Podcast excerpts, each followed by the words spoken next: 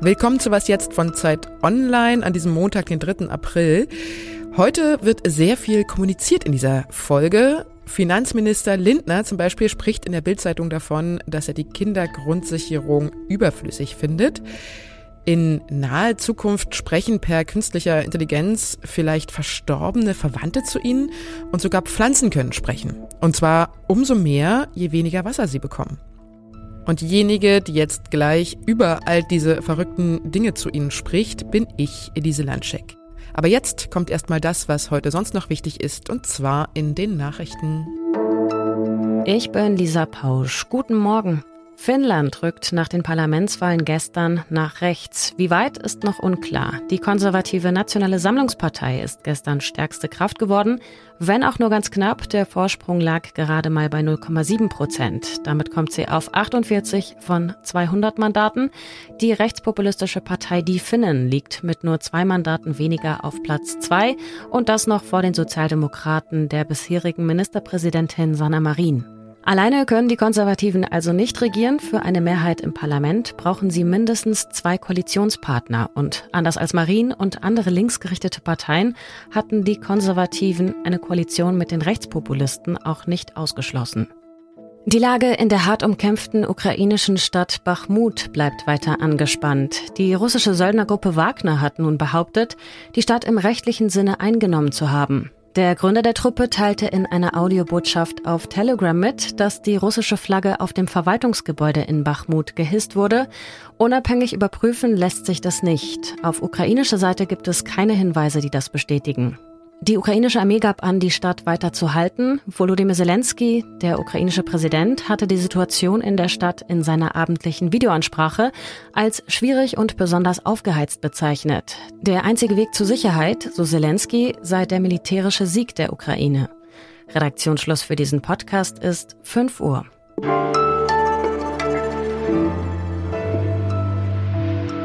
Finanzminister Christian Lindner konnte gestern in der Zeitung Bild am Sonntag eine gute Nachricht verkünden. Im Jahr 2024 wird der Bund voraussichtlich mehr als eine Billion Euro Steuern einnehmen. Das ist Rekord. Aber, und das ist die schlechte Nachricht, das heißt nicht, dass für ärmere Menschen deshalb automatisch mehr Geld zur Verfügung steht, zum Beispiel für Kinder aus einkommensschwachen Familien. Die Grünen fordern ja schon seit längerem eine Kindergrundsicherung. Aber die wird es unter Lindner auch in Zukunft nicht geben. Für Familien mit Kindern sei bereits viel passiert, sagte er in der Bildzeitung. Das Kindergeld sei zum Beispiel auf 250 Euro erhöht worden.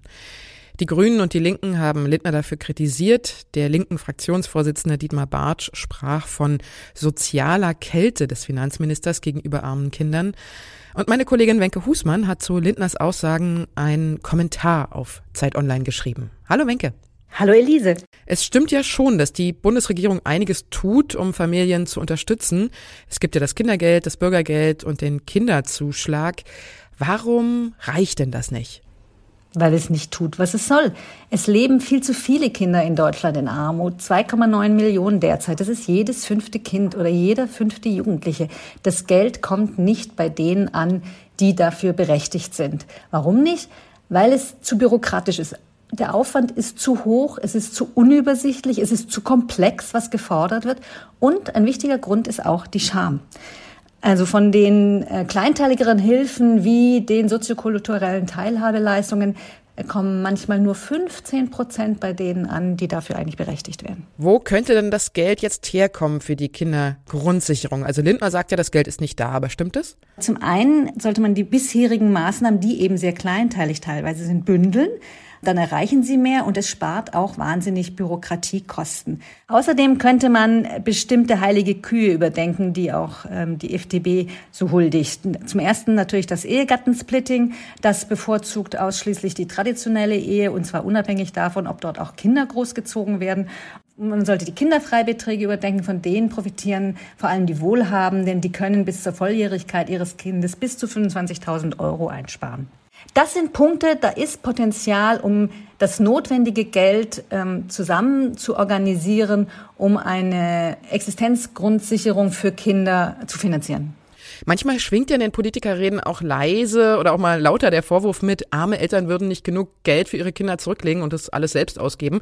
Lässt sich das dann irgendwie belegen? Es lässt sich jedenfalls, obwohl danach in Studien gesucht wurde, nicht belegen, dass Eltern in ärmeren Familien weniger für ihre Kinder tun würden. Im Gegenteil, wenn Eltern in solchen Familien mehr Geld zur Verfügung bekommen, dann geben sie es in der Regel für ihre Kinder aus. Das heißt, sie versuchen ihren Kindern ein Hobby zu ermöglichen. Sie versuchen in eine größere Wohnung umzuziehen, wo das Kind eventuell einen ruhigeren Ort für sich hat. Dieses Bestreben kennen wohl alle Eltern. Und warum sollte es denn unter den Eltern mit weniger Einkommen und Vermögen anders sein? Ich danke dir, Wenke, und wünsche dir noch eine schöne Woche. Ich danke dir, Elise, auch für dieses Gespräch.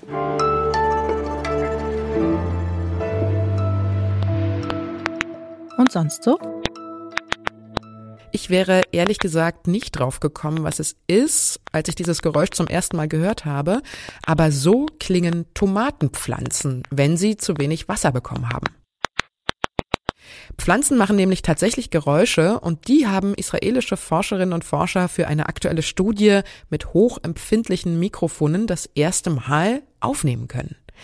Die extrem hohen Frequenzen haben sie dann für das menschliche Ohr hörbar angepasst und zeitlich gerafft. Und je mehr die Pflanze unter Stress steht, also zum Beispiel zu wenig Wasser bekommt, desto mehr Geräusche macht sie. Viele Tierarten können diese hochfrequenten Geräusche übrigens tatsächlich hören und damit wissen sie dann zum Beispiel, in welchem Zustand die Pflanzen sind. Wenn wir als Menschen auch dazu in der Lage wären, dann würden wir vielleicht irgendwann die Klimakrise auch sehr deutlich akustisch wahrnehmen, wahrscheinlich als ohrenbetäubenden Lärm.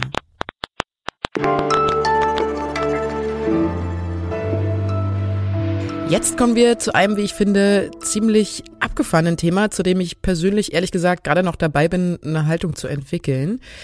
Aber ich erzähle es Ihnen erstmal. Also stellen Sie sich vor, ein Mensch, der Ihnen sehr nahe steht, der stirbt.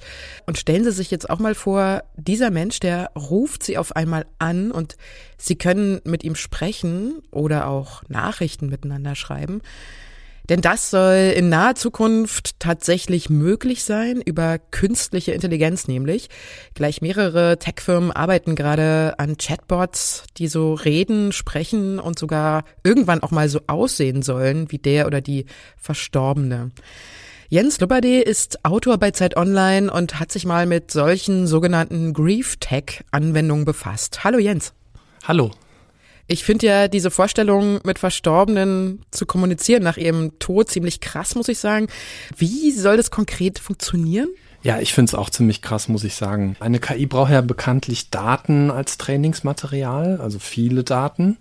Und das heißt also, man füttert alles an Texthinterlassenschaften des Toten ein, was man noch so hat. Äh, Briefe, E-Mails, Postings, Chatprotokolle etc und äh, natürlich auch Audiomitschnitte. Aber da die meisten Kunden hier wahrscheinlich zu wenig vorgesorgt haben dürften, hat sich eine der Firmen überlegt, okay, wir machen das anders. Ähm, die Firma heißt You Only Virtual.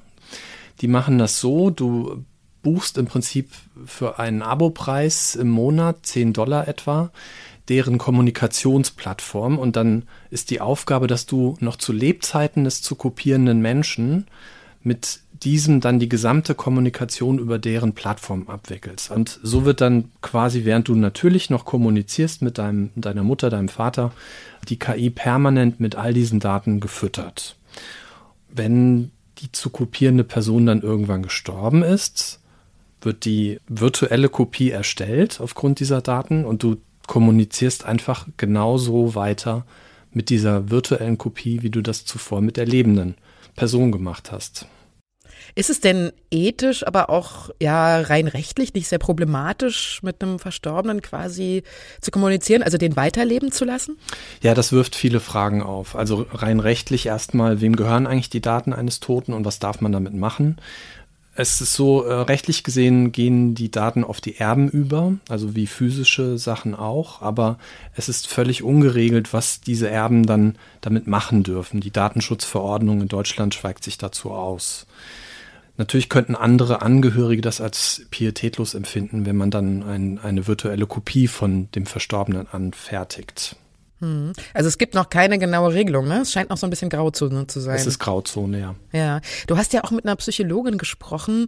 Was hat sie gesagt? Ist es gut für den Trauerprozess, wenn man auf so einen Chatbot zurückgreifen kann? Also es ist so, erstmal Menschen haben sich ja schon immer an Hinterlassenschaften eines Toten geklammert, ähm, ob das Kleidung ist, Fotos, Briefe etc. Ganz entscheidend im Trauerprozess ist dass man irgendwann wirklich realisiert und auch akzeptiert, dass der Mensch nicht mehr da ist. Und den meisten Menschen gelingt das, früher oder später. Das kann auch lange dauern, also Monate bis Jahre. Es gibt aber auch eine kleine Zahl von Menschen, denen das nicht gelingt ähm, und die eine sogenannte anhaltende Trauerstörung entwickeln. Vor allem für diese Menschen sehen Trauerforscherinnen eine Gefahr durch die Chatbots, weil die ihnen ja weiterhin vorgaukeln, die Person ist noch da irgendwie. Du schreibst ja in deinem sehr persönlich gehaltenen Text, dass vor kurzem ja auch deine Mutter verstorben ist. Was hältst du denn von dieser Idee, dass sie dich eines Tages anrufen könnte? Das fände ich, glaube ich, erstmal sehr, sehr gruselig. Vor allem, weil wir sehr viel miteinander telefoniert haben. Aber ich würde rangehen und dafür bin ich einfach zu neugierig. Und, aber ich glaube, ich, ich weiß, was mir die virtuelle Kopie auch sagen würde. Wahrscheinlich, dass ich öfters ans Grab gehen soll und es in Ordnung halten soll. Das war meine Mutter immer sehr wichtig. Ich danke dir für diesen tollen Text und für dieses Gespräch, lieber Jens. Ja, danke. Das war die Was jetzt Morgensendung. Aber wenn Sie noch nicht genug haben von Was jetzt, dann können Sie nochmal einschalten. Heute um 17 Uhr kommt das Update auch wieder mit mir. Und Ihre Anmerkung, Fragen, Kritik und so weiter und so fort. Sie kennen das Spiel. Bitte an wasjetzt.zeit.de. Einen schönen Tag wünsche ich Ihnen wenn Sie die Serie Black Mirror kennen, die kommt zum Beispiel bei Netflix, glaube ich, dann können Sie mal reinschauen. Es gibt nämlich tatsächlich eine Folge, wo ein verstorbener Freund per künstlicher Intelligenz wieder aufersteht. Sehr, sehr gruselig.